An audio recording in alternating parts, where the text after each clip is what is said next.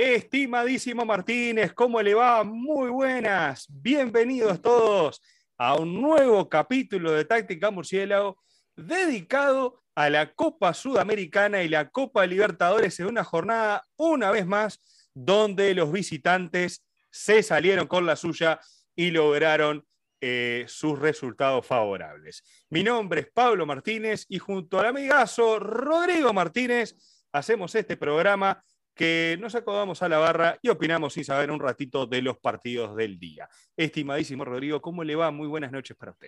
Muy buenas noches, Martínez. Hoy todo verde amarelo. Todos los equipos brasileños dieron la talla, dieron el ancho, todos sacaron resultados importantes. Claro que River es River y nunca hay que darlo por muerto ni por descartado, pero a remar de atrás como le ha pasado en algunas otras ocasiones. Hoy escuché una estadística medio de la pasada, no sé qué tan cierta será, pero que River hace 18 partidos que no puede dar vuelta a un resultado, que en 9 de esos 18 los logró empatar, pero los demás los perdió directamente cuando empezó perdiendo. Entonces, este, vamos a ver qué partido plantean la vuelta. Lindos partidos hoy los tres que vimos, los tres que más o menos ojeamos, uno de esos más o menos los ojeamos, que fue el del Mengao y, y Olimpia, pero los otros dos lindos partidos también. Y como habíamos dicho que capaz que le echaban ojito, el señor Rodrigo Martínez estuvo escaneando, por decirlo de alguna manera, viéndolo muy por arribita, sobrevolando el partido de Olimpia Flamengo, porque por obvias razones le prestamos más atención al partido que jugaron en Lima, Sporting Cristal con Peñarol, porque bueno, aparte de que somos hinchas de Peñarol, un equipo uruguayo en estas instancias de torneo internacional, hay que aprovechar cuando se da, ¿vio? Así que no sucede seguido. No sucede seguido y hablando de aprovechar, aprovecho primero para saludar a la gente que ya está en el chat por allí, como Antonio Plúa, que siempre dice presente. Sí, señor. Eh, no fui yo. Y Van, eh, que también anda por ahí junto a Cristian Guillén, que nos saludan. Y a todos los que nos ven después, siempre Tengan en cuenta que nosotros dejamos, somos buenos, dejamos las etiquetas. Ustedes pueden ir pasando y salteando para el partido que a ustedes les interese, el de su equipo favorito, el que más le importa, capaz. A ver qué dicen estos dos de River Mineiro o de Peñarol Cristal o qué sé yo, el resto no me interesa. Ustedes pueden ver exactamente ese segmento del programa sin ningún inconveniente. Y por supuesto, les recordamos que pueden suscribirse al canal, darle me gusta a todos los que nos ven eh, en este momento eh, que están allí en vivo, darle me gusta y si lo pueden compartir en sus redes, muchísimo mejor. Este, y a los que lo ven después, dejarnos sus comentarios allí en la zona eh, habilitada para hacerlo. Nosotros contestamos rápido. Agradezco lo que el animal ese que le pegó la, en la maratón, que le dio a todos los vasitos y agarró el último. Tremendo, hijo de su madre, la verdad, un mal nacido. Antideportividad al palo, sin lugar a dudas. Y nos pueden dejar sus comentarios como el que me dejó, creo que, me dejó ayer, eh, Antonio creo que fue. Eh, y bueno, le agradezco mucho porque pude ver ese video y agarrarme de los pelos. Yo estaba acá solo ya subiendo las cosas a Anchor FM. Digo, ¿qué fue esto? Una locura. Así que bueno, muchas gracias a todos. Les recordamos también que está en nuestra tienda online, en la zona de descripción de este video, pueden, tienen el link ahí y otras cosas muy interesantes donde ustedes pueden ir chequeando como donde, de nuestras redes sociales, dónde nos encuentran, qué otras cosas pueden ver a partir de este canal llamado Táctica Musiela. Martínez, ¿sabe qué me enteré en el partido de Olimpia y Flamengo? ¿Qué se ¿Sabe quién está, estuvo hoy, de hecho, en el banco de suplentes del Olimpia? Dígame amigo de la casa, el señor Agustín Ale, que llegó a préstamo al Olimpia hasta junio del 2022 del Guayaquil City, obviamente. Así que por un añito más va a estar defendiendo los colores del Olimpia el querido amigo de la casa, Agustín Ale. Pero por favor, un abrazo para Agustín, una de esas grandes conversaciones que tuvimos allá en épocas de, quedate en casa, donde no había fútbol y muchos eh, futbolistas uruguayos y extranjeros, como estuvo el ecuatoriano John Narváez también, eh, futbolistas, entrenadores, preparadores físicos, eh, estuvo Nick Arzani también argentino, se prestaron para charlar un ratito con nosotros de fútbol, mientras nosotros aprendíamos a un poquito ahora sabemos un poquitito más de qué, de qué es esto, de por lo menos cómo mover las varillas. Ayer no lo demostré mucho, pero bueno. Este, y donde la verdad nos dieron una mano grande para que este, este espacio de YouTube sobreviviera mientras no había fútbol y sin fútbol logramos conversaciones muy interesantes. Se las recomendamos a Agustín Ale, que en aquella época estaba jugando con Delfín, Eh, y, que nos contaba de las bondades de la zona donde vivía por allí y andaba entre los delfines y qué sé yo, qué sé cuánto. La verdad, muy linda la experiencia de, Agustín, de Agustín Ale, que ahora, bueno, está en Olimpia de Paraguay y será el primer partido que tendremos, estimado Rodrigo, para, para conversar esta noche un partido bien raro y bien entreverado porque si uno lo ve de afuera, si yo ahora les pongo una foto del resultado y dice Flamengo 4, Olimpia 1, uno dice, bueno, está listo. Flamengo hizo como quiso. Y fue un partido entreverado, fue un partido discutido, con instancias bien raras y complicadas, de difícil resolución, algunas de ellas. Este, ya vamos a llegar a la jugada clave del partido, o la que seguramente todos los hinchas de Olimpia están diciendo y pensando que fue el parteaguas. La verdad, si a mí me preguntan objetivamente hablando, yo creo que así como Olimpia pudo merecer algún golcito más, pudo haber hecho dos y hasta capaz que tres goles. También la sensación con la que me quedo es indistintamente del desarrollo del partido, Flamengo pudo haber hecho cinco, seis o algún otro más también. Como que jugó bastante a placer y bastante controlado Flamengo. Eh, Olimpia no se murió de nada, es un cuadro ordenado, es un cuadro aguerrido, pero mm, es como muchas veces hablamos con la analogía de boxeo, es un peso completo peleando contra un peso mediano en algún momento, si los dos están en igualdad de condiciones y concentraditos en el partido, y la diferencia de tonelaje se empieza a notar. Sí, y, a veces uno cuando ve el camino de uno y otro para llegar a estas instancias de definición, vos ayer decías, a esta altura no puedes andar eligiendo, son todos complicados, mientras Martínez se toma un tecito frío, son todos complicados. No, no vamos a hacer apología de marcas, pero si alguien quisiera sponsorear... Bienvenido sea. Eh, como te decía, vos ayer decías, a esta altura uno no puede andar, no puede andar eligiendo rivales porque son todos pesados. Y a veces uno ve los caminos con los que llegó uno y otro a esta instancia y mientras Flamengo ha llegado a cuarto de final, digamos, con cierta luz, con cierta tranquilidad, demostrando su peso en goles y más allá de que la clasificación anterior tampoco fue así de, la mar de sencilla, eh, Olimpia que llegó raspando a los octavos de final, que clasificó por penales contra, contra el Inter ahí en medio de los empujones, y bueno, en algún momento decís, está, este le va a tumbar porque es el equipo pesado que te puede llegar a complicar y mucho, el resultado lo expresa, pero hubo algunas circunstancias del partido, como bien decías, que más que parte aguas son de esas de que uno lo trata de ver desde, desde el punto de vista objetivo, llamémosle, sacándonos las ropas de hincha. Pero bueno, hay cosas que un poco no se explican. Y quiero sacar de la discusión inicialmente justamente la jugada de Jorge Rascaeta que termina con un jugador en el hospital, si yo llego de rascaeta por pegar una piña y un jugador lo manda al hospital de esa manera y de la forma en que se dio, es un maestro Shaolin. Y digamos que la consecuencia de eso, más allá de que la cancha pudo haber sido una tarjeta roja, eh, las circunstancias del partido, esas pasan mil veces más y ningún futbolista termina donde termina el jugador de Olimpia de Paraguay y más allá de reclamar una roja, no se debería reclamar más nada para Georgian que la verdad no, no la estar pasando muy bien en este momento, sabiendo que hay un colega de él que no la está, no la está pasando muy bien a consecuencia de un golpe que dentro de la cancha se debe jugar de una manera, pero que me parece que las consecuencias fueron eh, ligo mal, por decirlo de alguna manera. Fue mucha mala suerte la que tuvo Georgian y el jugador paraguayo, por supuesto, después de ese golpe. Mira, yo de hecho lo vi en, tiempo real, el desarrollo todo de la, de la, instancia, y la primera sensación que me dio fue, fue un choque, hasta cabeza con cabeza pudo haber sido. Y dije, ¿por qué tanto lío si fue un choque? ¿Por qué está tan complicada esta situación en un choque?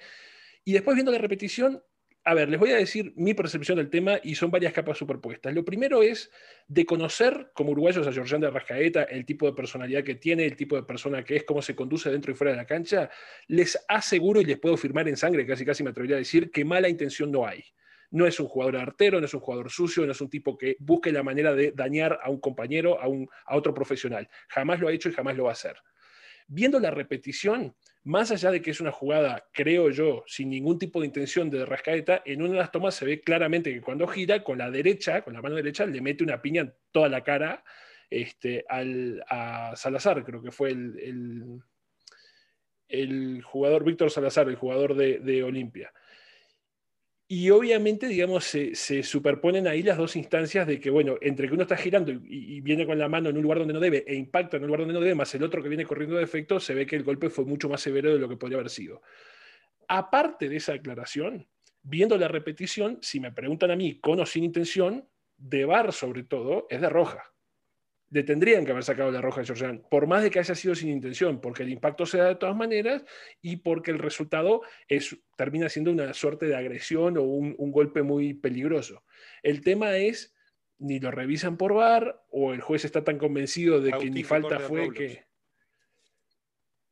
Eh, o está tan convencido el juez de que ni falta fue que creo que ni amarilla le terminó sacando a Rascaeta en ese momento. este, que, digamos, se termina dando una situación media rara, porque por un lado, en el campo de juego nadie eh, lo percibió de manera violenta, porque la gente de Olimpia no reaccionó queriendo irse a los golpes con la rascaeta ni queriendo quebrarlo en la siguiente jugada. Ese es Pero por otro lado, claro, claro, la preocupación por Salazar crecía porque pasaban los minutos y el tipo seguía tirado en la cancha con una ambulancia y con un montón de médicos en la vuelta. Entonces, y en algún momento hasta se vio al golero de Aguilar sosteniendo una bolsa de suero. Exacto. Eh, eh, ese creo que es el punto clave que uno tiene que separar eh, de lo que ve durante el partido y lo que ve eh, y lo que cuando ve cómo reaccionan los jugadores. Uno como hincha dice, hay que eh, lincharlo, hay que sacarlo, no sé qué, porque ahí adentro de la cancha todos reaccionamos de manera siempre un poquito de más, ¿verdad? Pero después cuando ve las reacciones de los jugadores, de Arrascaeta terminó el partido casi, no sé si se terminó saliendo al final, pero... Sí, lo cambiaron, lo cambiaron. pero no fue que... 82.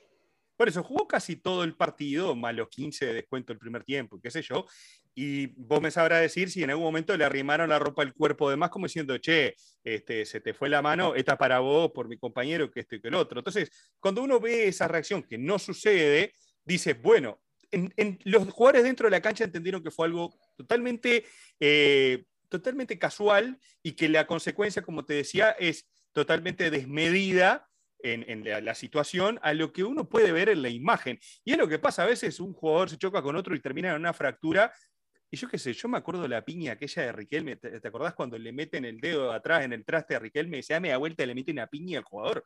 Esa y que termina siendo expulsado Riquelme, pues le mete el dedo en el traste. Tú decís, loco, esa era de roja, sí, la rascaeta, estoy de acuerdo contigo, era para roja, pero la piña que pega Riquelme era mucho más para mandar al hospital el jugador, creo que a Argentino Juniors, no recuerdo el rival, que esta del jugador de Olimpia. Entonces vos decís, loco, no lo entiendo. Está como tampoco entiendo por qué dos minutos después o no sé cuánto eh, se le anula una roja a Felipe Luis para cobrar un, penal con Mebol, como siempre decimos, contra de Arrascaeta, justamente, que es el que pone el segundo gol del partido. Esas cosas son las que todavía no terminamos de pulir, entre otras muchas, del uso del, del VAR, porque justamente eh, nos salteamos el primer gol, pero el primer gol es una preciosa jugada que recupera Gaby Gol, le mete una puñalada a Bruno Enrique que lo volvió loco a toda la defensa de, de Olimpia todo el partido. Bruno Enrique entrando por la izquierda descargó hacia el centro y de Rascaeta definió bárbaro arriba y contra el ángulo para ponerlo a 0, eso fue a los 16, antes incluso de este golpe y de todo lo demás ya estaba 1 a 0 este Flamengo. El árbitro da 11 de descuento para terminar el primer tiempo. Se terminaron jugando, eh, para que te hagas una idea, el, descuento de Olimpia llegó a los 45 más 14 y creo que se jugó un minutito más todavía, así que hubo de todo un poco en ese, asunto, porque justamente el 45 más 9 pasa esa jugada en donde eh, no queda claro en el desarrollo del partido, en el desarrollo de la jugada en sí, si fue penal sobre la rascaeta o si fue un choque o si fue una jugada de peligro dentro del área, pero que no fue más que eso, un contacto incidental, digámosle.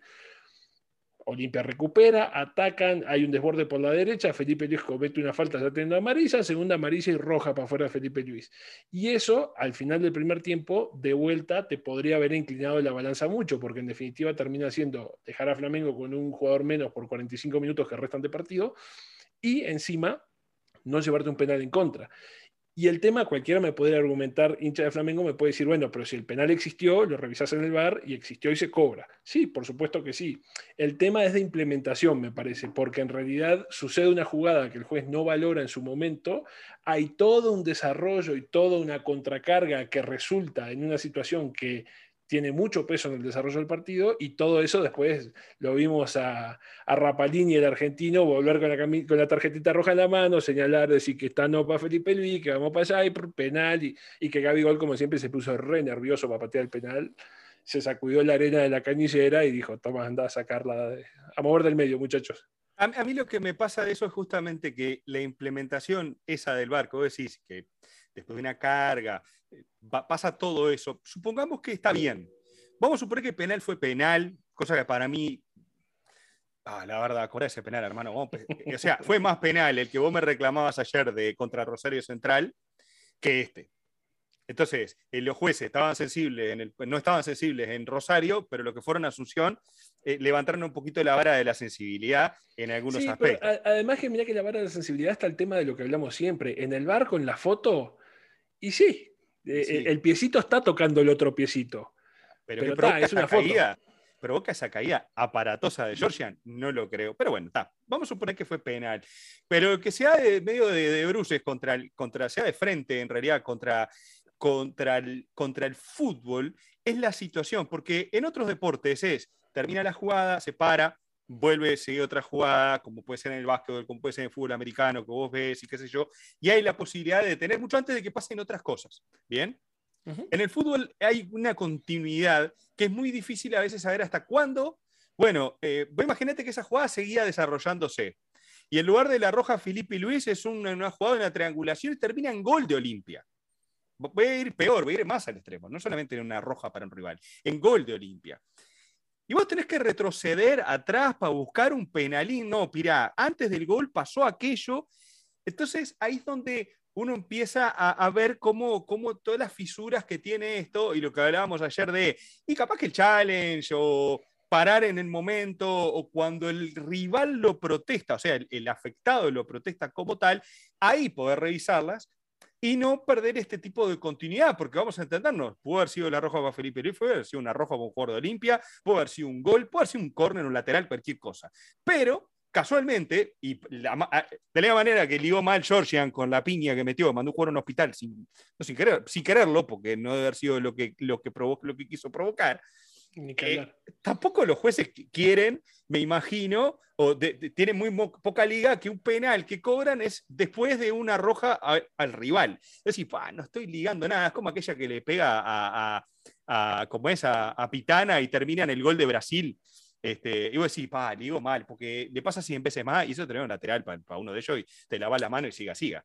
Entonces, se dieron unas circunstancias muy graves, que aparte, como decís, ese gol de Olimpia que llega pasadísimo los 10 minutos, los 11 que había dado Rapalini de descuento, que por ahí en el Chano te se están diciendo que también podría haber sido offside de Olimpia, porque no la revisan ni que tocó y que no sé qué. A esa ah, altura. De hecho, para mí en tiempo real el gol de Olimpia fue clarísimo offside. Pero lo único que tengo que hacer es retractarme porque asumo de que lo revisaron y si no lo y si no generó ruido y no hizo problema, no hay más que el que la vio mal fui yo. Claro. Pero en tiempo real, Martínez, quiero avisarle a Iván Barrietos que entiendo que esté enojado, pero con los mensajes que está poniendo se lo va a seguir bloqueando YouTube. Que le baje, le baje el tono y como siempre seguimos conversando sin ningún tipo de inconveniente, este, porque justamente nosotros estamos tratando de bajarle un poco las revoluciones al tema y no eh, no expresarlo de esa manera, es la idea del chat, ¿no? sí, y ahí te va. Y otra cosa que para Iván Barrientos y para todos los demás hinchas de Olimpia que también tenemos que sopesar en la ecuación, yo te lo comentaba hoy en la previa antes de arrancar, Pablo. Eh, en el primer tiempo, Roque Santa Cruz tuvo tres claras, claras, claras.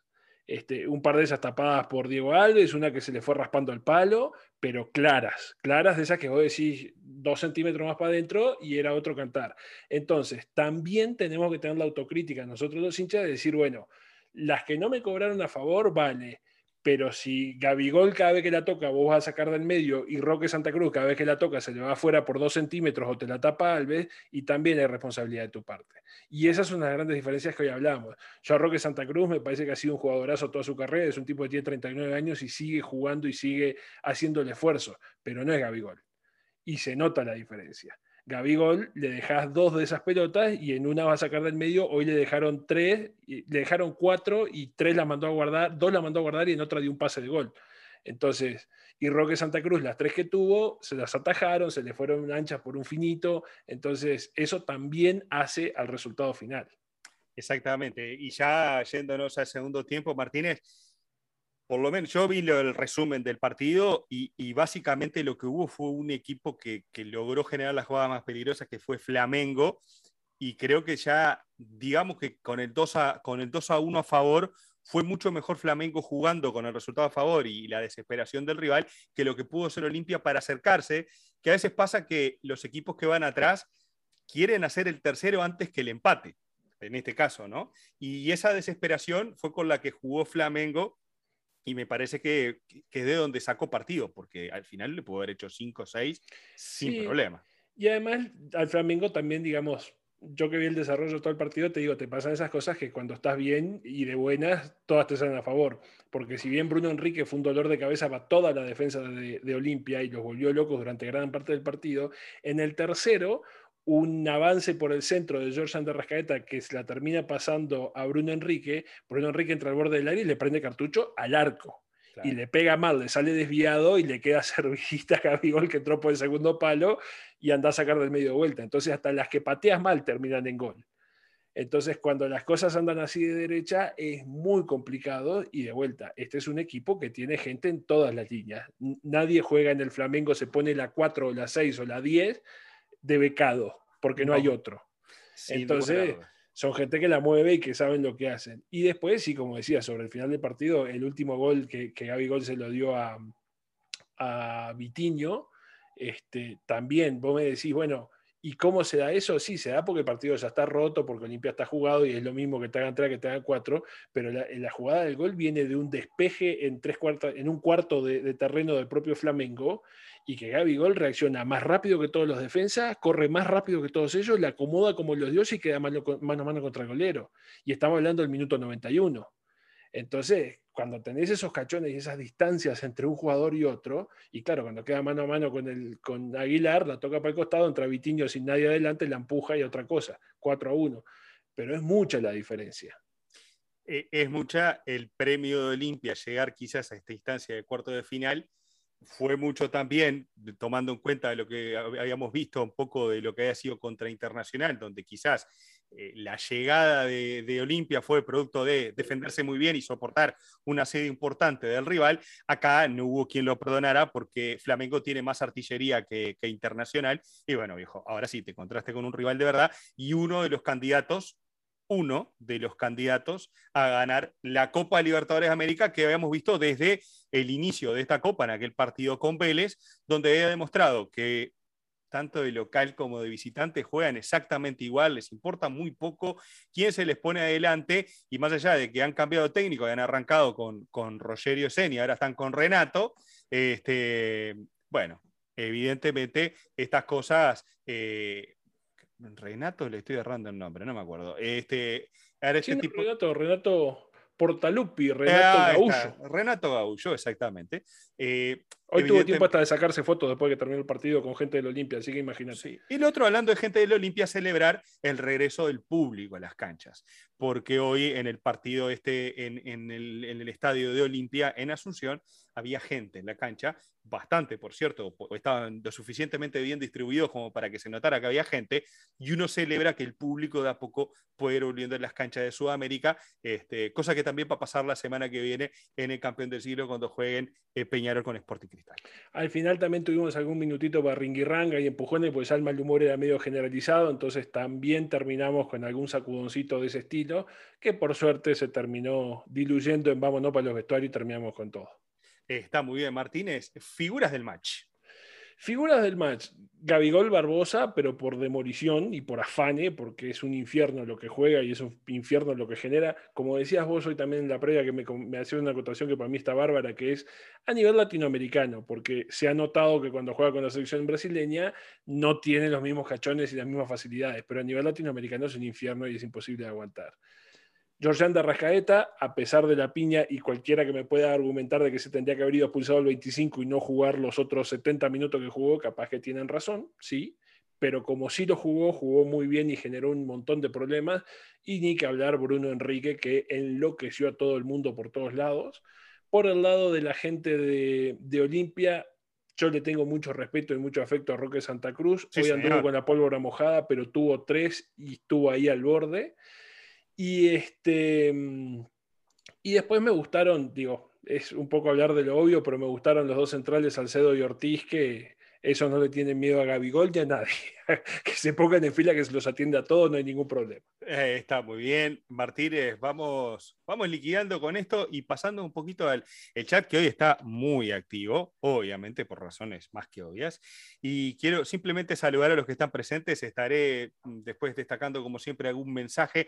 Christopher Erazo, que siempre está por ahí. Tony Dos Santos, que saluda. Hola, Tony. A Cristian, a y Antonio, ya lo saludé. Al gran Lenny Vizcarra, contento por la victoria de Peñarol. Mañana estaremos con Barcelona también. Eh, José Villalba, a un jugador de Olimpia, bueno, ya lo estamos, ni amarilla le dieron, ya creo que hablamos del, del asunto. Este, bueno, Wesley Sousa, que habla, bueno, que Olimpia tuvo suerte porque le pudieron haber hecho más goles, qué sé yo, son circunstancias del partido. Hoy hubo polémica en Olimpia Flamengo, un saludo para Alejandro Chavarría, de esos temas ya lo hemos tratado. A Luis Jaramillo, a ver cómo hace River para ganar eh, al Mineiro en Brasil. Ya hablaremos al final del capítulo.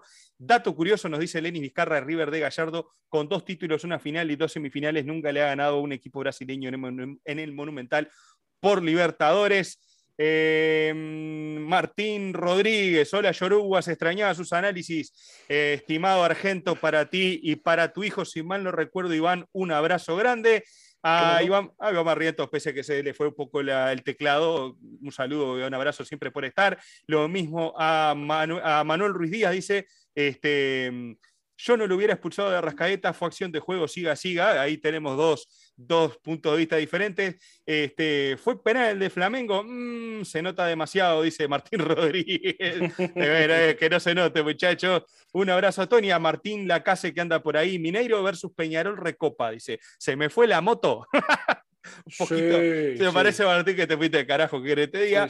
Este... Además, otra cosa que hemos ido hablando, la distancia que hay entre la Libertadores y la, Super, y la, y la Sudamericana pareciera ser la misma distancia que hay entre la Champions y la Euroleague. O sea, sí, sí, sí, sí, sí, sí. Estamos hablando de ligas distintas, ¿no? O sea. Exactamente. Bueno, por acá Felipe Amaral, que, que, su tocayo Felipe Luis no merecía la roja. Un abrazo para Bolívar Bravo, que habla de Flamengo y Mineiro están sobrados, cuando aceleran son de miedo. Eh, después, eh, Nicolás Correa ya cansa los robos que hay en la Copa, dice también. bueno, ¿qué le va a hacer? Hugo Méndez, buen programa, saludos, parceros, un amigo, un saludo al amigo allí de Medellín. Yo, le tengo que avisar de que yo suelo ser conspiranoico de vez en cuando y, creo en esas conspiraciones masivas o a veces me indulzo con esas conspiraciones masivas y yo con Conmebol todavía no me logro dar cuenta si son realmente conspiraciones masivas o son simplemente malos. Ah, hay de, todo como en botica, decía mi abuela. Hay de todo, sí. Andrés Estrada nos saluda desde Guayaquil, mucha gente, ¿eh? Martínez, por eso me estoy tomando un, tiempito antes de saltar al, siguiente partido. A Denis Terán Ceballos, ojalá a Barcelona le vaya bien mañana para que vuelva a repetirlo de 2017 y ser el intruso en las semifinales, ya que Olimpia lo tiene casi imposible. Eh, no lo dijimos, pero esta serie está, si no está la puerta cerrada, está... Olimpia le puede poner el piecito, pero un rato. ¿no? milagros, sí.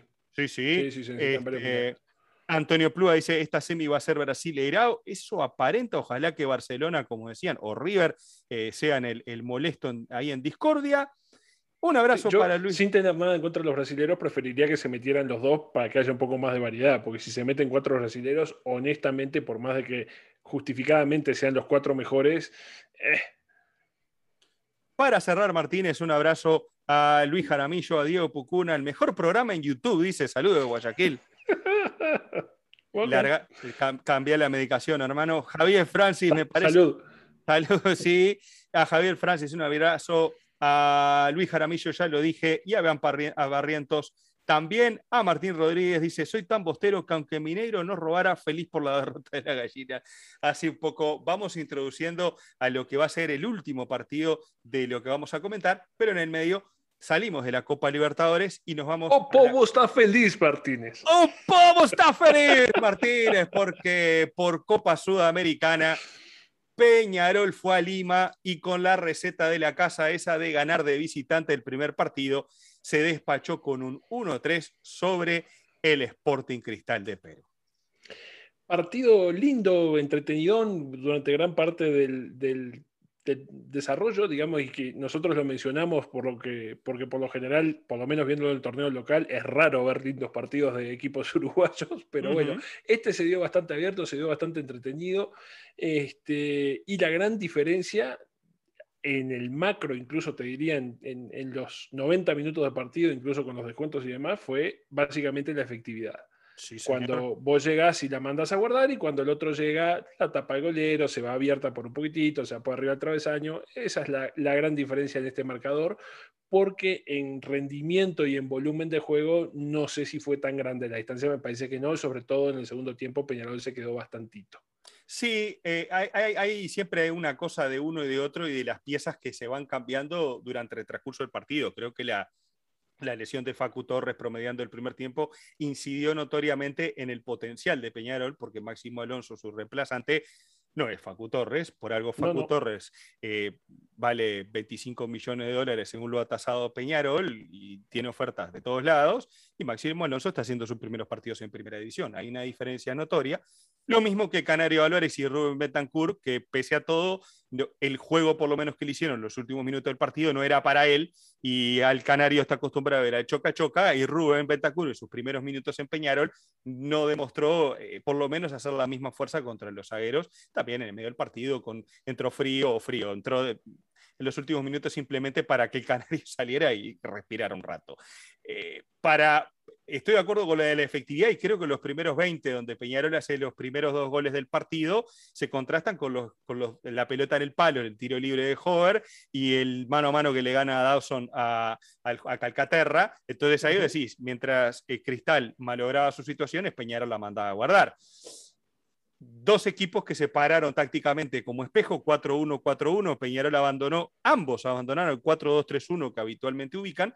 Eh, Calcaterra fue el que, se, el que dejó a Tábara solo en la mitad de la cancha, o mejor dicho, delante de la línea de cuatro, y Gargano fue el que dejó solo a Trindade, para mí de gran primer tiempo, creo que hasta que le sacaron la tarjeta amarilla, cuando pierde un poquito de la posición en la segunda parte, es donde Trindade, bueno, tuvo que bajar las revoluciones y la intensidad, porque si no lo iban a echar, de, si pegaba alguna extra, de un, de un Sampaio, un árbitro que a mí no me gusta, eh, no me gustó el arbitraje, cuando era amarilla no la sacaba, cuando no era o exageraba, Cepelini le contó faltas que nunca cometió y le sacó amarilla, me imagino que cobró por, por reiteración colectiva, qué sé yo, y a Loyola, lo, Loyola, perdón, a Lora lo debió haber expulsado por doble, por doble amarilla en, en, varias situaciones después de haber sido amonestado, pero que tampoco lo echó, y como no lo echó, que siga jugando, bueno, ¿qué le vamos a hacer? Pero en ese primer tiempo creo que la diferencia fue el, ritmo que le impuso uno y otro. Mientras Cristal, un equipo un poco más cadencioso para avanzar, Peñarol era mucho más profundo y vertical. los dos goles, o mejor dicho, el primero, más que nada, el pelotazo ese de Paco Rodríguez a espalda del, de, de Loyola, el lateral izquierdo que se haya lesionado al ratito, pinta las claras de cómo Peñarol planteó el juego detrás, a la espalda de los dos laterales de Cristal, que subían mucho, pero que a veces no retrocedían bien. Y ahí aparecieron dos de las grandes figuras, el Canario Álvarez, Cepelini, Torres, eh, Canovio, que hizo un partidazo, y que en esos primeros 20 molestaron mucho a Cristal, teniendo menos la pelota. Pasó lo mismo el segundo tiempo, la diferencia creo fue la intensidad y la efectividad a la hora de sacar el contragolpe. Eh, y claro, y obviamente los cambios de cristal, que en el segundo tiempo creo que hicieron un poquito mejor al equipo, al equipo celeste de Lima. Durante todo el primer tiempo, Giovanni González, de hecho, por ese carril derecho fue un problema sin solución para el cristal. Subía como quería y hacía lo que tenía ganas, no siempre terminando la jugada de la mejor manera. A veces tiene el hábito, muchas veces, o, a mí me parece por lo menos, que tiene el hábito de levantar centros que se, tienen, se tienden a ir pasados y que te echan a todo el mundo. Hay veces que en otras épocas, cuando todavía lo tenía, le, daba una manito el hecho de que Piquerés por el otro lado también subía mucho, pero ahora Piquerés ya no está más. Y definitivamente este, Valentín Rodríguez todavía no es lo mismo ni está a ese mismo nivel del que ya estaba Piquerés. Y sí, definitivamente entre la velocidad y el buen juego y la buena distribución, tanto de Canovio como de Cepelini, que para mí jugó un partidazo, fue con luz el mejor de la cancha, más lo peligroso y lo dulce que se ha vuelto el Canario Martínez, cuando el Canario Martínez este, Álvarez, si bien digo, cuando, cuando le llegan, te las manda a guardar por lo general, este, todo lo que más peligro generó, a pesar de tener mucho menos posesión de pelota este, Peñarol que Sporting Cristal, fue muchísimo más peligroso que lo que generaba Sporting Cristal. Sporting Cristal Básicamente, Hover, yo no lo había visto jugar, me encantó, me parece que es un jugadorazo ese muchacho. este, y creo que uno de los grandes problemas que tuvo Sporting Cristal fue que por lo menos durante todo el primer tiempo estuvo totalmente solo Hover, prácticamente sin acompañamiento de nadie más. Lisa estuvo desaparecido, González, que jugaba por ese mismo lado, no le dio una mano como debería. El único que más o menos trataba de generar algo era Calcaterra cuando se sumaba con otro que me impresionó muy positivamente, me pareció un jugadorazo de Sporting Cristal también, que es el lateral derecho Lora. Entonces, entre todo ese entrevero y entre todo ese desarrollo, sumándole lo que decías tú recién de que es un equipo parecería ser Sporting Cristal, pues de vuelta son los primeros 90 minutos que lo veo, este, que le gusta mucho más controlar el paso y tener posesión que ser profundo e incisivo, eh, se le terminó haciendo cuesta arriba el primer tiempo porque claro, vos tocas precioso para los costados y los otros llegan y te vacunan, y vos tocas precioso para los costados y los otros llegan y te vacunan, y decís, bueno, no, así no. Eh, para colmo, las que pegan en el palo, pegan en el palo y salen, las que tapa el arquero, el rebote queda enredada en las piernas del zaguero y no en los pies de un compañero tuyo, y esas cosas empiezan a sumar, a desgastarte mentalmente también, y no es la primera vez que le pasa a Sporting Cristal, recuerdo aquel partido con Racing donde lo mató a pelotazos a Racing, Arias atacó 3-4, y ganó Racing 2 a 0 o 2 a 1, no me acuerdo. Y vos decís, ¿cómo que ganó Racing? Pero si Cristal lo mató pelotazo. Y no, no, pero ganó Racing. Tiró dos veces al arco, sacó dos veces de medio Cristal. Y es algo que le viene pasando a Sporting Cristal, que llegó a esta instancia de, Sudamericana simplemente porque le sacó puntos a rentistas. Eh, en aquel partido en Montevideo, la ineficacia fue tal que terminó 0 a 0, ineficacia de ambos. Y en Lima, eh, los goles fueron consecuencias de errores defensivos de, rentistas, más allá de un golazo de Hover, que es todo de él, pero el otro fue consecuencia de, un entrevero ahí, una linda jugada que salió media entreverada y el gol, pero nada de elaborado, nada de todo lo otro que, que muestra Cristal y que está lleno de buenas intenciones. Yo el otro día hablando en Peñarol sin filtro les decía, me hace acordar un poco al Peñarol de Forlán, un equipo lleno de buenas intenciones, pero que llega al borde del área y le cae la nube y los relámpagos y todo y nadie puede definir y se nubla por completo. Entonces, eh, cuando sos liviano en ataque y en defensa no puedes llegar a ser efectivo y tu rival llega y te emboca, y hermano, jódete, porque al final del primer tiempo Peñarol se despierta después de que Cristal domina con ese toque intrascendente que vos decías y hace una gran jugada por derecha, eh, una combinación Giovanni-Cepelini, que termina con un tiro de Cepelini a la altura del punto de penal que se va por encima del horizontal, y era el tercero y la clasificación a semifinales, porque la verdad eh, eh, liquidaba todo el asunto y no le daba tiempo de reacción a Cristal, Peñarol, que le costó acomodarse ante el cambio de la salida de, Facu Torres, que se esguizó el tobillo, y el ingreso de Máximo Alonso. Cuando ingresa Alonso, Peñarol pierde un poco porque tienen que empezar a cambiar constantemente las posiciones Canovio y Alonso, porque la Riera le estaba buscando la ubicación al muchacho. Entonces, eso le, costó. La Riera que tiene jugadores nuevos, pero se le empezó a jugar en los primeros cambios por lo que juegan siempre, incluso en el once inicial. Peñarol hizo tres incorporaciones que pueden jugar solo por Sudamericana y tiene a un lateral izquierdo para poner y poner a Valentín Rodríguez en la posición de Facu Torres, por ejemplo, que se llama Ramos, un muchacho que viene de jugar en, Italia. Eh, desconozco cómo juega, la verdad, no tengo idea. Eh, pero se la jugó por, por Máximo Alonso, que tiene sus primeros partidos en primera, y que lo hizo correctamente, más allá de que tuvo problema con la camiseta, que la sangre, qué sé yo, en la primera parte. En el segundo y, tiempo. Y lo atendieron, lo atendieron seguido al amigo Alonso. Con velocidad y habilidad complicó y él empezó a agarrar el gustito al ritmo del partido. Pero creo que en la segunda parte, el técnico de, de Sporting Cristal hace cambios que cambian, porque los ingresos de, de Castillo en, en, el entretiempo y, de Grimaldo, sí, los dos entraron, muy bien. Entraron muy bien y le pusieron, como Madrid, que había ingresado por Loyola, lesionado, tiene más pinta de zaguero de lateral, intuyo que es más zaguero y estaba dando una mano jugando ahí. Cristal dijo, por acá no vamos a avanzar porque aparte me cae Canovio, me cae Giovanni, hay que cuidar este lado. Entonces le tiró por la derecha a Hover, a Castillo, al otro Grimaldo, y le puso todo al pobre Valentín Rodríguez, que no es lateral, que está aprendiendo el oficio recién, y le pusieron un kiosco ahí y empezaron primero con pelotazos cruzados, algunas jugadas peligrosas que tapó muy bien Dawson en algún contragolpe, y después con jugadas elaboradas por ese lado, tratando de inquietar a la defensa de Peñarol, con éxito, en las intenciones, pero fracasando a la hora de definir, en algunos casos simplemente por liviandad, por tirar mal el centro, porque se fue pasado, porque el corner, porque la defensa, y en otros casos porque Kevin Dawson hizo dos o tres tapadas que para mí, estoy de acuerdo con Cepelini, que es una de las figuras del partido, entran en un podio junto a, Jesús Trindade de jugadores que tuvieron sus momentos en el partido, y Dawson en la segunda parte realmente terminó de salvarle la plata a Peñarol en el momento donde parecía que Cristal se le venía y le pudo haber descontado el partido mucho antes de lo que lo hizo sobre la hora del juego. A mí la parte que me sigue preocupando de este Peñarol, eh, como hincha obviamente, es el hecho de que lo sigo viendo mentalmente frágil a Peñarol. Eh, en el segundo tiempo se notó, probablemente como bien decías vos, a consecuencia de la salida de Torres, porque no es lo mismo Torres que su reemplazo, pero se notó que el equipo se, retrotrajo bastante, que se empezó a apretar cada vez más y que le generaron muchísimo más peligro del que tendrían que haber generado en un partido que durante el primer tiempo se demostró que estaba bastante controlado. No pasó grandes calores Peñarol durante el primer tiempo, más allá de que sí tuvo alguna tapada de Dawson y sí tuvo alguna jugada de peligro que pudo haber sido gol. Este, porque el tiro en el palo dejó ver 5 centímetros para la izquierda y es gol. O, es una tapada de, de, de, Dawson también, digo, pero el hecho es... Eh, hubo instancias donde eh, se podría haber eh, tenido un resultado distinto, pero no fueron tantas y no fue que pasó tantos peligros, fueron como jugadas más aisladas. En el segundo tiempo sí cada vez se empezó a sentir más el peso y se empezó a rimar cada vez más. Y la sensación que a mí me queda además, y ahora sí ya no es solo por este partido, sino por el acumulado tanto del torneo local como instancias previas de, Peñarol, a lo que me refiero con liviandad este, emocional, es que te empiezan a apretar y no encuentran o no han encontrado, por lo menos en lo que va este 2021, maneras de cerrar partidos, de decir, se terminó 2 a 0 y se acabó. Este partido a mí no me hacen un gol. Les terminan invocando un gol que por suerte cayó al minuto 90 y no al 70, porque eso hubiera sido otro cantar.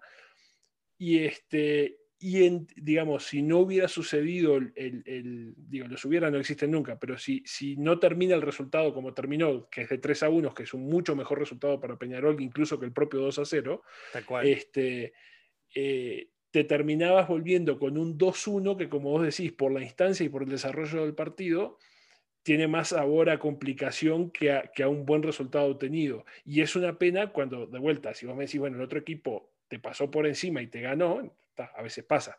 Ahora, cuando lo tenés relativamente controlado y ves que se te viene y se te viene y se te viene y nomás no encontrás y, eh, cómo solucionarlo, y encima de todo te pasa algo que de vuelta se viene repitiendo en este Peñarol, que es hay mérito de Cristal en el gol, pero también hay una cagada de Cajelbacher enorme, un jugador con experiencia y con fuste y con tiene horas de vuelo y sin embargo despeja una pelota para el medio de la cancha, cosa que desde el baby fútbol te dicen que eso no se tiene que hacer y dejas regalada a tu defensa y a tu bolera. Entonces, esas cositas preocupan.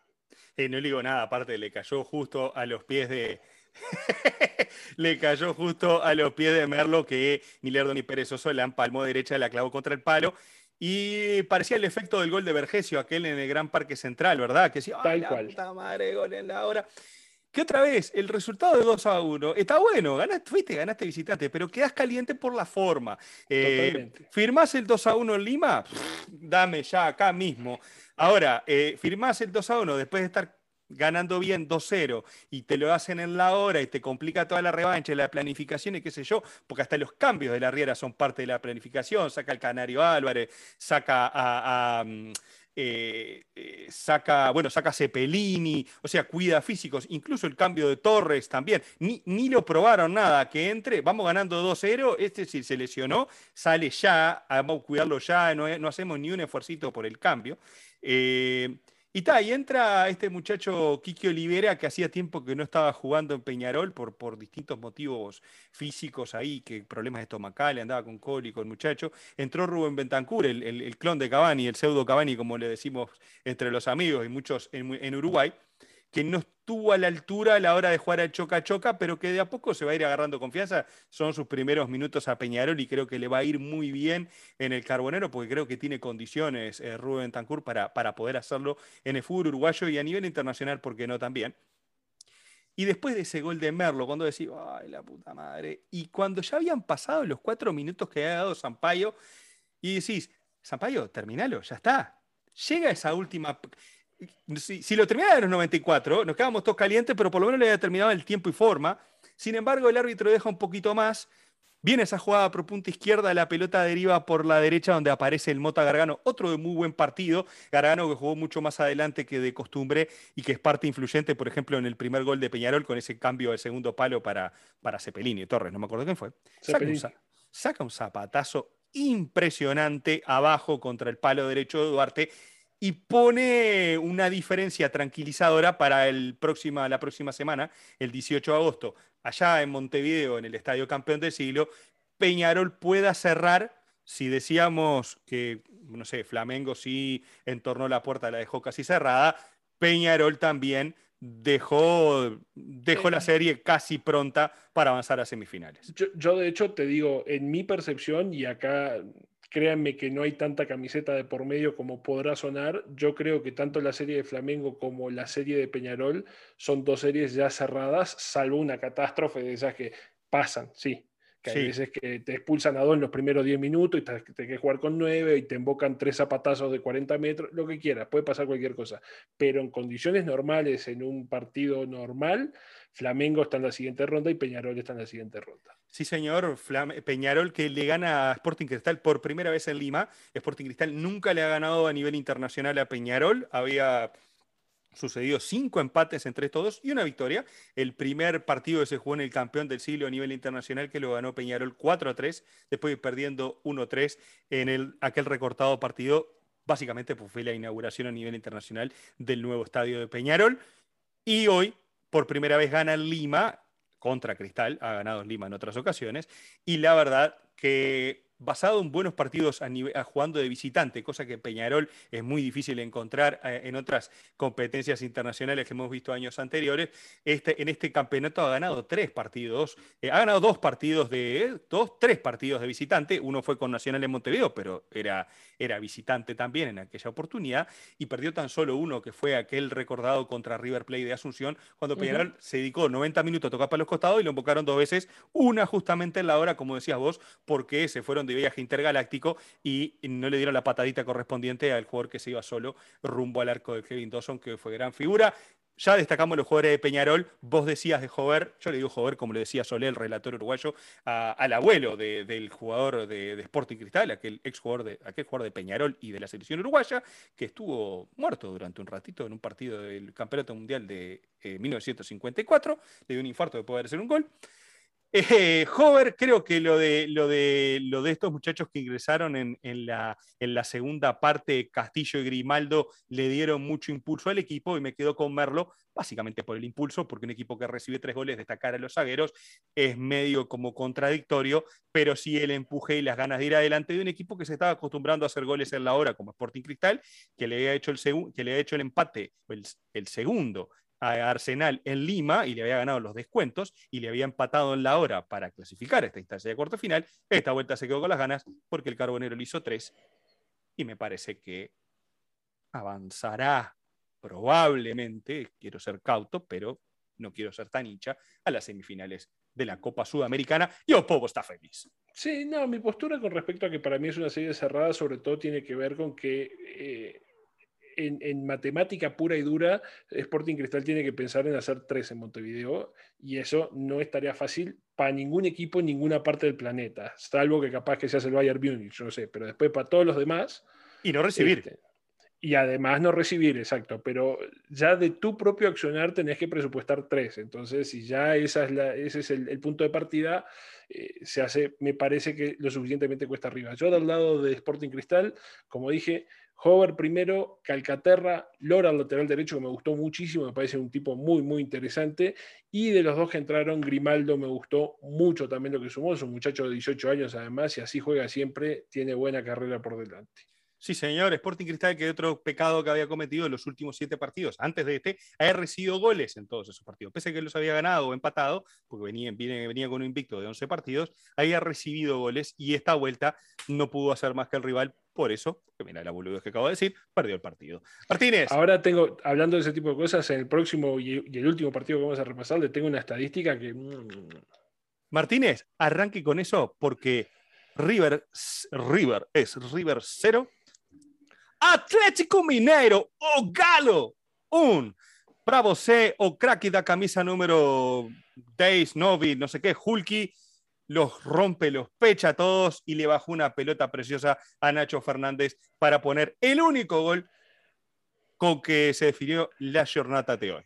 O cracky de camisa número Sechi es el amigo Hulky. Sechi ese, Hulky. Y, es, un, es, una bestia lo que juega a pesar de la edad y a pesar de todo. Hoy le, le pateó un tiro libre a Armani en el segundo tiempo que casi le hace un agujero en las manos. Hay que poner las este, manos ahí, ¿eh? Uh, mamita querida. Animalito, Dios. Hoy le decían la previa dos cosas. Una, a pesar de que fue un partido que terminó 1 a 0, para mí los dos equipos jugaron fenomenalmente bien y me atrevo a decirte que de los ocho que quedan en la Libertadores son los dos equipos que más lindo juegan al fútbol con todo que River en el segundo tiempo se cayó un poco y se empastó un poco y lo tuvo complicado, pero son dos equipos que están bien entrenados, que están bien preparados, que saben lo que quieren, que saben cómo lograrlo, que tienen todas las herramientas para lograrlo y son un deleite de ver. Hoy el partido terminó 1 a 0 y si hubiera terminado 5 a 3 hubiera sido igual de divertido porque la verdad que jugaron muy, muy, muy interesante partido los dos. La estadística que tenía para decirle, este Atlético Mineiro que alguien en los comentarios recién nos decía que ojo porque es un equipo de verdad y es un equipo peligrosísimo y que cuando se enchufa nos pusieron por ahí, igual que el Flamengo, son de temer. En los últimos 13 partidos del Atlético Mineiro, además de estar primero en el Brasileirao en este momento, que no es pavada, en los últimos 13 partidos tiene 11 victorias, 13 partidos por cualquier competición, ¿eh? 11 victorias, una derrota y un empate. Y en esos 13 partidos, Martínez, le han hecho 6 golcitos. Si, Everton jugó como hoy y jugó los otros, todos estos partidos que dijiste, sin lugar a dudas se justifica que haya sido una de las figuras de la cancha y por eso ha recibido tan pocos goles, porque las pelotas que sacó ese, el pirata del arco, como le puse mientras lo veía, con esa barba, le faltaba más peladito arriba, porque tenía como un poco más de pelo, pero sin pelo y con un suelo así, el, pirata del arco sacó dos o tres que fueron fantásticas y que son de esas atajadas desmoralizantes, porque viste que lo mismo cuando pegan en el palo, pegan en el otro, sale así, este cuadro está teniendo traste, pero aparte, el arquero te saca de esas imposibles, te empieza un poco a erosionar la moral y, y, te, y, te, saca como hasta la gana de patearlo y dice, oh, hay que matarlo a este. pero claro, durante 45 minutos sucedió eso, más allá de que una de las grandes atajadas la hizo en el segundo tiempo, porque River jugó muy bien en el primer tiempo, pero en el segundo tiempo le apagaron, le apagaron la luz y no sé qué pasó. Y lo que le pasó me parece a mí es que tiene un equipo de verdad adelante que también hizo ajustes y que también empezó a hacer, a ver cómo hago para cortarte los circuitos, porque básicamente River lo que hizo en el primer tiempo es algo que habitualmente hace, que es jugar con 7, 8 y a veces 9 tipos en tu propio campo no es presión alta. Claro, no es presión alta, es presión en la tribuna, detrás de, tu arco. Te corren hasta, hasta el banderín del córner. Entonces, claro, eso te genera complicaciones con todo, que hoy también el Atlético Minero demostró que cuando tiene que salir apretado y con gente encima, formaron triangulitos por todos lados y jugaban al monito y salían igual. Pero así todo, River le causó un montón de problemas, le pudo recuperar un montón de pelotas en, en terreno contrario y lo tuvo bastante maniatado desde el control de la pelota y desde lo profundo que se jugaba en el terreno del Atlético Mineiro. Como la defensa también es buena del Atlético Mineiro, no fue que todas esas generaron 11 que fueron de, grito de gol que por algún milagro no entró. Generaron alguna que otra cosita, pero no fue que pasaron grandes calores. Y como vos bien decías, cuando lograron pasar algún calor serio, apareció Everson y dijo, tranquilo muchacho que se lo va a hacer. Haz manos, Galo. Sí, y, había otra cosa, creo que hay momentos en los partidos donde se marcan situaciones, incluso hasta las, la postura de los jugadores, no se ve en el segundo tiempo Enzo Martínez con las medias bajas, eh, yendo al tranco, ahí te das cuenta de un equipo que está entre cansado, no rendido, porque River no es ese equipo que se rinde fácil para matarlo que dispararle tres veces y asegurarle de que sigue respirando. Eh, sino que eh, vos sabés que, el, rival te, definitivamente te, eh, te, ganó el partido en, todos los aspectos del juego.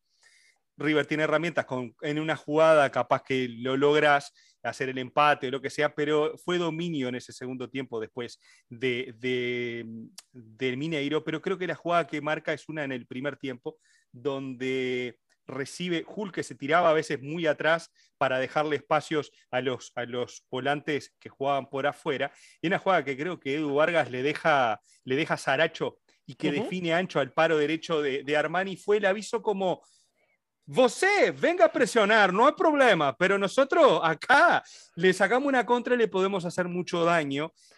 Sí. Y eso empezó a encender alarmas en River y esa presión tan profunda, esa, esa intensidad que le quiso poner, se empezó a contrastar con, che, eh, no con nueve, vamos con seis, cinco, porque esta gente se me, puede, me puede complicar la vida y eso empezó a, ganarle al equipo de River y definitivamente se le instaló en el segundo tiempo donde no solamente fue de contra, sino que instalado en campo rival y con el dominio de la pelota, en Mineiro le, le copó la cancha y le ganó, le ganó la cuereada en el segundo tiempo.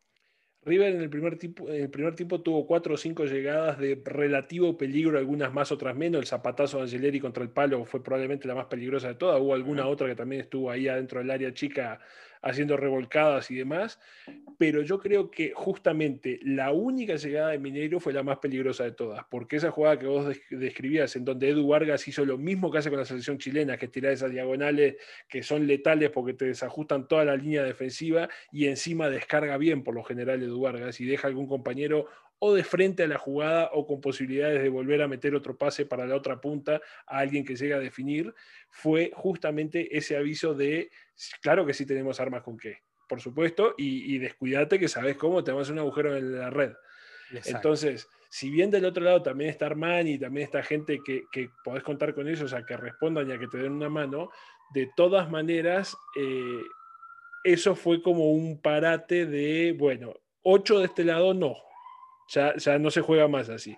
Y de ahí para adelante, en el segundo tiempo, con más razón todavía, eh, el, el, Mineiro, que había hecho mucho menos desgaste físico porque jugó más en su terreno que teniendo que correr toda la cancha, estaba más fresquito de pierna, estaba con más aire en los pulmones y empezó a administrar mucho mejor sobre todo el, jugar sin pelota y el posicionarse como para que no te pueda hacer daño el contrario y para tratar de generar alguna de peligro. Cuando además los tenés a Saracho que los volvió loco corriendo durante una buena parte del partido y a Hulky que es un dolor de próstata todos los días del año. sí, sí, este, más Nacho Fernández, que es el timón del equipo, y más Edu Vargas, que también hizo mucho desgaste y ofreció, se ofreció mucho para el equipo, es un equipo bravo, bravo este de Mineiro. No se me olvide de Jair, el pistón ahí en la mitad de la mm. cancha, que no solamente recupera, sino sé que, y que la ceba rápido, porque la salida... Alan, que en el segundo tiempo tiró un zapatazo de 40 metros que la terminó pegando en el travesaño, o sea, hasta eso. Disculpe, Alan, que eh, perdón, y eh, aparte de Alan, quiero destacar a Guillermo Arana, porque ayer, ayer hablábamos de Dani Alves, pero Guillermo Arana, el lateral izquierdo de, Mineiro, también fue campeón olímpico.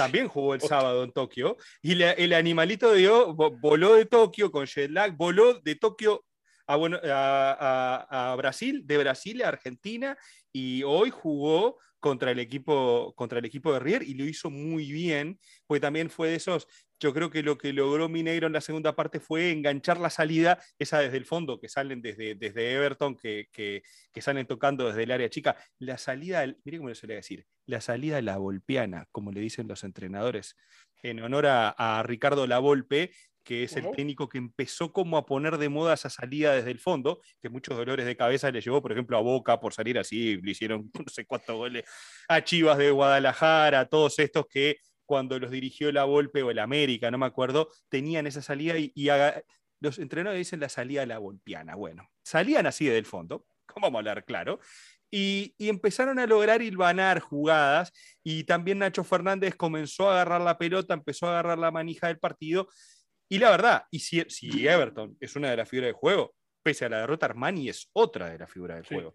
Porque aparte del zapatazo ese que le saca por el contrario horizontal a Hulk, un tiro libre de 35 metros, saca un, anticipo de, de, Saracho, creo que fue, que en el primer palo, que la saca contra el vertical derecho con una mano, que es impresionante, a puro reflejo y una estirada bárbara que pudo haber sido el primer gol del partido, y después tiene otra con el partido 1 a 0 ya, en un cabezazo de uno de los muchachos que ingresó en la segunda parte, eh, déjenme ver, eh, de, los que, de los que ingresaron allí, creo que fue Rever. Borrero, Rever.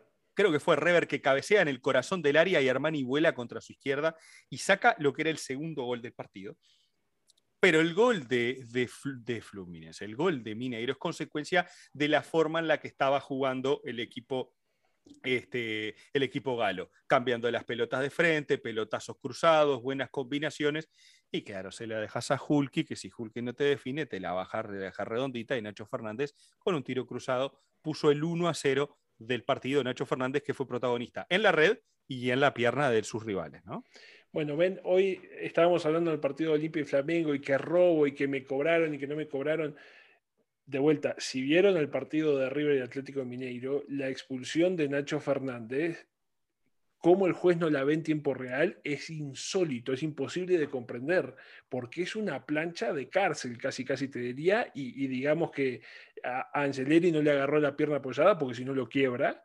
Y, y sin embargo el juez de frente, sin impedimento y viéndola en tiempo real y todo lo demás, se la papó en dos panes, no se dio cuenta de que ni siquiera había sido falta y después de que la pelota derivó por otro lado y que Angeleri quedó tirado en plan de knockout, ya no quiero saber más nada con la vida, lo llamaron del bar y le dijeron, oiga, este, Valenzuela, eh, me parece que esta hay que revisarla porque fue medio que mucho. Y claro, la fue a ver y si normalmente decimos que en las fotos de roja, en esta era de cárcel. Era de, deje los cordoncitos Fernández y vaya presentes en la comisaría y pégase en la ducha porque sigue derecho y le ponemos una rejita de los barrotes de acero la verdad, una patada tremenda de Nacho Fernández, bien expulsado, porque en este caso el VAR actuó de buena manera.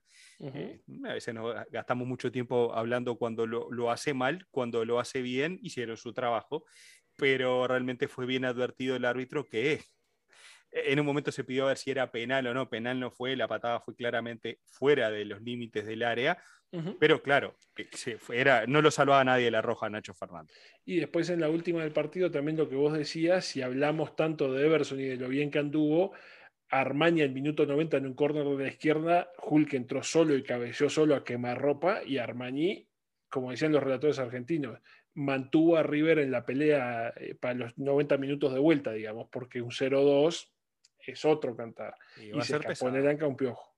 Vos me contabas la otra vuelta no sé si al aire o en la interna, de que River, eh, cuando empata el primer partido, y habitualmente ese primer partido es el Monumental, difícilmente pierda eh, la serie. Esta vuelta le pasó, nos decían por ahí, creo que era Lenis Vizcarra o uno de otros de los amigos del canal, que, que River, pese a todos los éxitos que ha tenido a nivel internacional, no ha podido ganar en Monumental contra equipos brasileños. Eh, partidos que por lo general son empates, no son derrotas, pero esta vuelta perdió y perdió contra un equipo que es difícil hacerle goles ya le pasó a Boca, más allá de todo el escándalo del VAR y lo que vimos, ya le ha pasado a otros equipos que llegarle a Mineiro no es fácil porque es un equipo sólido y va a estar complicado porque también es un equipo que no es manco para atacar. Entonces, eh, en la revancha se me ocurre, como yo a esos dos equipos que vos decías, eh, los mejores que juegan el fútbol en la Copa Libertadores, yo le agrego a Flamengo, que, yo, que me parece que River y Mineiro son equipos más completos. A River perdió a Montiel, hay que aclararlo también, ahora pasó al Sevilla, o sea, jugó Milton Casco por derecha, eso también es una baja para River importante, porque Montiel lo hemos destacado y bastante, lo pusimos en el equipo ideal de, táctica murciélago. Este, y, y, creo que, Flamengo lo que tiene quizás defensivamente no sea tan sólido, el mediocampo no es tan, tan, tan, tan sólido a nivel defensivo, y sí estos otros dos que son equipos como mucho más completos, lo que tiene Flamengo, que tiene a Gabigol, que tiene a Georgian, que tiene el otro que juega por derecha, es un infierno, que tiene a Diego, que tiene a todos los que quieras de mitad de cancha para adelante que te pueden hacer la vida miserable, incluso a estos dos que jugaron hoy. Eh, pero sí, estamos ante una revancha de que no nos vamos a querer perder, porque son de esos partidos que se me ocurren de final incierto. La serie no está cerrada de ninguna manera. Si no aprendimos del 0-3 de Palmeiras, de River Palmeiras, la Libertadores pasada, un 0-1 es eh, nada, es la nada misma. Y dar por muerto a River en esta instancia, si no estuvo muerto jugando sin arquero, bueno, como decís vos, si van a matar a River, háganlo ahora. Porque si llega a semifinales, manéjense, manéjense ustedes y se va rumbo al Estadio Centenario para jugar la final de la Libertadores. Y además hay que tener en cuenta de que si bien este, River va a tener la baja de que Enzo Pérez por acumulación de amarillas no va a estar en la vuelta contra el Atlético Mineiro, al Atlético Mineiro le va a faltar Nacho Fernández, nada más nada menos. Que de alguna manera lo va a tener que compensar. No estoy diciendo que no pueda y que no tenga con qué, seguramente sí, porque además este, el técnico de Mineiro, que me parece que acá está mal puesto porque dice Alexi. Es Cuca. Es Cuca. Sí, sí. Bueno capaz que sí está bien puesto, saber, pero que Cuca tiene un récord contra equipos argentinos muy positivo desde hace como 15 años para acá. Entonces, este, imagino que tomará las precauciones del caso, pero claro, una cosa es cuando la válvula y el, y el inteligente y el pensante de tu equipo está dentro de la cancha y otra cosa es cuando no, lo, no puedes contar con él. Habrá que ver cómo se soluciona el partido de vuelta y sí, yo te digo a ciencia cierta que para mí el partido de, vuelta va a ser igual de intenso, igual de peligroso que fue esto. River no está eliminado ni por asomo, Atlético Mineiro no está clasificado ni por asomo. Vamos a ver cómo definen los 90 que queda. Dos técnicos bichos y experientes y muy buenos como Gallardo y Cuca son de esos que que realzan la competencia internacional porque realmente hacen planteamientos muy inteligentes. Eh, ah, y también, perdón que te interrumpa, Pablo, pero también se rompió, se rompió el, uno de los dos centrales paraguayos, Junior Alonso, se salió lesionado del partido, entonces no sé si va a contar con él tampoco para el partido de vuelta. Entonces. Veremos, Martínez, pero como te decía, tanto Gallardo, que es un gran estratega, como Cuca, que no se queda atrás, eh, finalista de la Libertadores pasada, eh, son, de esos, son de esos partidos que uno, la verdad, se, va a sentar muy animado a ver y que no solamente por el tipo de juego y la calidad técnica, sino también por lo que puede ofrecer tácticamente cada uno para poder doblegar al rival y poder presentarle dificultades y a ver cómo se sale cada uno con la suya. Así que si hablamos de figura del partido, Everton, Hulk, Armani, eh, por mi lado, eh, no sé usted, Martínez, cómo quiere integrar el podio. Eh, yo ando más o menos por ahí, a Nacho Fernández. Angeleri también. Angeleri. Sobre todo por el primer tiempo. Sí, digamos que Nacho Fernández la expulsión le baja definitivamente, aparte de la forma que fue expulsado. Si me decís, le expulsaron injustamente por dos, esas dos amarillas por no saber hacer FAO, con ese patadón, hermano, tiene que estar último en la tabla de, de cualquier podio, más allá del gol. Pero la verdad, un bonito partido el que vimos en el Monumental de Núñez y veremos qué pasa la semana que viene, qué pasará la semana que viene allá en Minerado, que es donde juegan los muchachos de Atlético Mineiro. Martínez, no me quiero olvidar de la gente que muy amablemente sigue allí en el chat, participa y quiero, quiero mencionar a Luciano Núñez, este, que dice increíble la cantidad de pases que erró Cristal. No sé si fue tanto por la presión de Peñarol en el primer tiempo, probablemente sí. En el segundo tiempo hubo muchos cambios de frente, sí que quedaron quedaron descolgados. Así, che, ¿en serio? ¿Tanto? Pero bueno, ojalá, eh, yo que soy hincha Peñarol digo, sí, por mí que en la revancha sigan haciéndolo, que no me quejo. Este, Sporting Cristal juega bien, pero no convence que pase a semi, dice Antonio Plúa. Estoy totalmente de acuerdo contigo, Antonio. Equipo paraguayo existe. No nos convence que pase. No. Eh, un saludo al Becker que anda por ahí, a Javier Francis. Eh, peligro de gol, Peñarol nomás. Saludos, crack. Un abrazo a Fernando de Peligro de Gol, que anda ya por el otro lado del mundo, mirando, escuchando. Vayan a saber en qué condiciones, así que no nos vamos a mandar al frente. A Jimmy, si mañana Barcelona gana, se vale soñar, señores. Nosotros, como siempre, Barcelona friendly, especialmente por nuestro gran amigo Lenny Vizcarra, y además porque queremos que el brasileño no pase las semifinales de la Copa Libertadores, así que es doble es doble positivo para nosotros en ese sentido. Dice, si, ahí está para usted, Martínez, porque yo me detengo. Antonio nos pregunta, si pasa a Peñarol a Simi, ¿a quién prefieren? ¿A Paranense o a Liga de Quito? ¿Usted, Martínez, qué dice? A ninguno de los dos. Me pueden dar el Instituto de Ciegos o gente que juegue en silla de ruedas. Tráiganme lo menos competitivo que puedan encontrar. No, es lo mismo que decimos siempre. A estos niveles no se puede elegir. Nadie llega becado hasta, hasta estas instancias.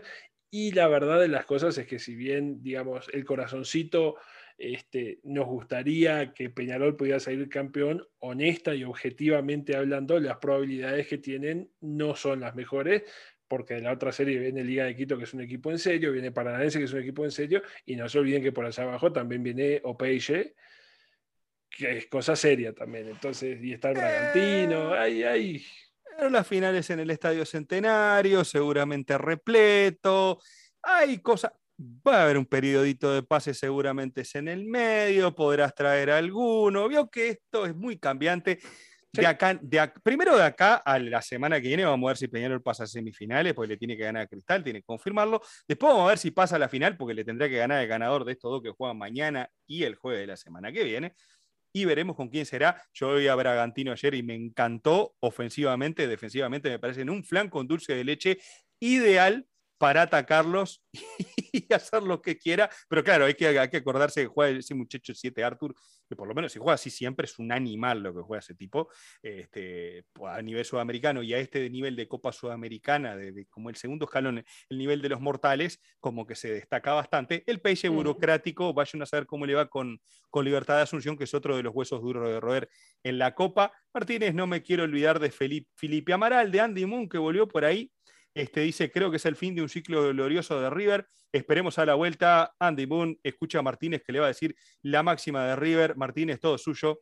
River es R River porque River es River. Eh, Cuca se pasa, puso a jugar a Alan Franco 40 segundos. y sí, hay que hacer tiempo, hermano. Hasta. Mm, eh, y sí, a Martín Rodríguez, creo que chao River. No te veo muy. No, no, lo veo muy efectivo para la vuelta. A vos no te veo muy pro River, Martín. Y ya sé que tenés una banda amarilla en el, en el pecho. Este. Soy de Liga y lo quiero a Peñarol, dice Romario González. Yo soy de Peñarol y quiero ir a las semifinales, Romario, antes de elegir rival. Eh. El, Santos sin Cayo, Cayo Jorge hizo Teldo, solo le queda Mareño. Manuel Ruiz Díaz. Casi nada lo que le queda. A mí dame a Mariño que yo juego, me voy a la guerra, peleo con el que sea, si va ese muchacho, el pendenciero del gol, al igual que otros que en Nacional de Medellín le habíamos puesto algún nombrete como ese. Y, le queda el Kaiki este de 18 años, de 17 años, no sé cuánto tiene. En, dos meses te parece un mini, un chichiño, un pipiño, te la descose, ¿y este dónde apareció? No, estaba en las inferiores un día, lo pusimos en una práctica en primera, la rompió y el técnico decidió ponerlo y acá está. Y es Neymar. Eh, así son los brasileños, así es el fútbol que siempre aparece uno que la descosa y gana, y así es el fútbol de Sudamérica, donde brotan los jugadores. Eh, y la verdad, no nos podemos quejar, hemos visto muy buenos espectáculos, muy lindos partidos. Obviamente uno está contento porque ganó Peñarol y eso anima un poco la cuestión. Pobo está feliz. Pobo está feliz, Martínez. Y además, eh, simplemente como dato anecdótico, una vez más, al igual que en los octavos de final, superioridad de los equipos visitantes victorias y el empate de Palmeiras contra San Pablo y además con goles en el, en el Morumbi, donde habla a las claras que el que viene mejor en el cuadro de clasificación es como el que el favorito, digamos, y en algunos casos, ya sea Flamengo, Peñarol, eh, Red Bull Bragantino y el caso de Mineiro, sacaron su ventajita para estar mejor posicionados en la revancha de cuarto de final. Ya lo de Palmeiras San Pablo, como es un clásico, como juega en la misma ciudad, como que no hay mucho cambio, es una cosa mucho más vidriosa de poder, de poder establecer y juzgar. Antes de que me olvide, Martínez, a mañana revisen los horarios locales como siempre les pedimos, pero en el partido de primera hora, la Liga Deportiva Universitaria de Quito recibe al Atlético Paranaense por Copa Sudamericana. A segunda hora, también por Sudamericana, Opeishi Santos recibe a Libertad de Paraguay por Copa Libertadores en el horario de segundo partido. Fluminense recibe a Barcelona de Guayaquil. ¿Contra quién juega el ganador de estos dos? ¿De cuáles de todos? ¿De la Sudamericana? no, Barcelona Flu. Barcelona Fluminense se enfrentaría el que pase al ganador de Flamengo y Olimpia es la parte alta del cuadro, digamos, por la parte baja se cruzan el ganador de River y Atlético Mineiro con el ganador de San Pablo y Palmeiras. Ah, ah, ¿Qué quiere que le diga? Yo mañana, yo sé que está Fred, está Nené, está el otro, el otro Kaiki, está Martinelli, están un montón, toda la banda, Filippi, no sé cuánto, el arquero y todos El otro, el moreno, aquel del tote que juega por izquierda. Creo que ese Kaiki. Y el otro que no me acuerdo cómo era, pero que era un infierno también, que tenía 15 años y juega como si tuviera 25. Ese otro, yo sé de cuál me estás hablando, no tengo idea del nombre, no me acuerdo. Todos esos, pero a, la banda del Kitu, que se mueve así, ¿vio? que va caminando como, como al tranquito a la banda del Kitu, y a otro amigo de la casa, porque nunca lo nombramos, como. Eh, ay, No, no, no, estuvo hablando con nosotros, 9, suplente de, de Garcés, el Mastriani, señor. Sí, señor, Gonzalo Mastriani, otro amigo de Táctica Murciélago, ese va a estar jugando los cuartos de final y le deseamos lo mejor a Gonzalo, pues se lo merece. También les recomiendo que vean la nota con Gonzalo Mastriani, que nos contó cuando estuvo y pasó, no tenía un euro para comprar un pan dulce porque imagínense que vos recibís el pase de tu vida, se fue al Parma en fin de año, se peleó con todo el mundo a poder irse, ya la estaba gastando, le, estuvo a punto de decir el padre, no labures más, somos millonarios, qué sé yo, llegó allá y se quebró el Parma. No tenía ni para pasar la fiesta. Bueno, esa y otras historias nos las contó el gran Gonzalo Mastriani, un, un futbolista que la ha remado desde donde no tiene nombre y que nos contó una gran historia de esas para, para prestar un ratito de atención y se las recomendamos. Entren allí a nuestro canal se lo buscan Gonzalo Mastriani y es una de las entrevistas de esas. Entrevistas, no, porque nosotros no hacemos entrevistas, no somos periodistas. Una de esas conversaciones que tuvimos con Gonzalo, de, de, esas que nos dio mucho gusto y que ahora que lo vemos en Barcelona, por aquel momento estaba jugando en Guayaquil City, nos decía: Tengo la gana del desafío, un cuadro grande, me gustaría ir a Barcelona, se estaba rumoreando en ese momento. Realmente, ojalá que siga aprovechando estas oportunidades que tiene en el ídolo del Ecuador. Hoy vi un meme que mostraba a Messi con su esposa, que creo que venía del Twitter la foto, que decía, emprendiendo una nueva aventura, viajando en jet privado de Barcelona a París. Y entre los comentarios alguien decía, eh, aventura es lo que eh, eh, son estas cosas, es lo que vivió Mastriani, eso es una aventura. Irse en jet privado de Barcelona a París no es una aventura, mi amigo. Aventura lo que vivió Damián Frascarilli, ¿se acuerda? En Chipre. Exacto, sí señor. Haciéndole el todo 0-0 para comprar 200 gramos de jamón en el supermercado y no sabía cómo decirlo porque no sabía una palabra de griego. Esas son las aventuras reales, lo otro es publicidad y, e historias de Instagram. Martínez, Adolfo José, que nos manda un saludo desde Colombia Dice, se divisan finales muy aburridas, tanto Libertadores como Sudamericana. Yo creo que este Peñarol para mí va a ser divertidísimo. Eh, le mando un abrazo grande a Adolfo. A la bella Colombia. A la bella Colombia, otro parcero que nos estaba saludando. Eh, Martín Rodríguez, esto es el Barcilerao, dice, los argentinos son divinos para poner nombre. A mí me encanta eso porque tienen una facilidad tremenda. Iván Barrientos, otro abrazo grande. Nos despedimos de todos, Martínez. Les recordamos, como siempre, este canal es muy amable y les deja las etiquetas. Ustedes pueden ver el video después. Ah, creo que fue a, Jeribán que nos decía que se, se, había perdido el capítulo de ayer y qué sé yo. Queda subido en la plataforma de YouTube. Ustedes lo pueden ver apenas termine el programa en vivo se pueden suscribir al canal si no lo han hecho, cosa que le agradecemos mucho de lo que lo vienen haciendo. Queremos ver si podemos llegar al final de esta semana a subir a 3.500 suscriptores, pasar esa barrera y empezar a subir un poco más eh, la comunidad de Táctica Murciélago. se nos quedaron un poquito, vamos a ver si empujamos un poquito más. Lo comparten con sus contactos, nos dejan sus comentarios, se suscriben al canal nos dejan el me gusta y además, aquellos que lo ven después, los comentarios así la zona destinada para hacerlo. Se ve en la descripción del video donde tenemos muchos links para compartir con ustedes nuestra tienda, eh, las redes sociales, los lugares donde nos pueden escuchar exclusivamente y no, pueden, es necesario ver estos perfiles griegos allí desde las distintas plataformas que disparamos a través de anchor.fm y nos pueden escuchar, por ejemplo, en Spotify, donde allí está Táctica Murciélago a disposición. Mi querido Martínez, mucha echada toda, muchas gracias por la compañía y nos vemos prontito. Opovo está feliz, Peñarol nomás, Martínez, vamos arriba, un abrazo grande, un saludo para todos. Y uno que me estaba saludando del Uruguay, que un saludo para todo el Uruguay también, se los extraña mucho. Un abrazo grande y nos vemos mañana con más Copa Libertadores de Sudamericana. Un abrazo.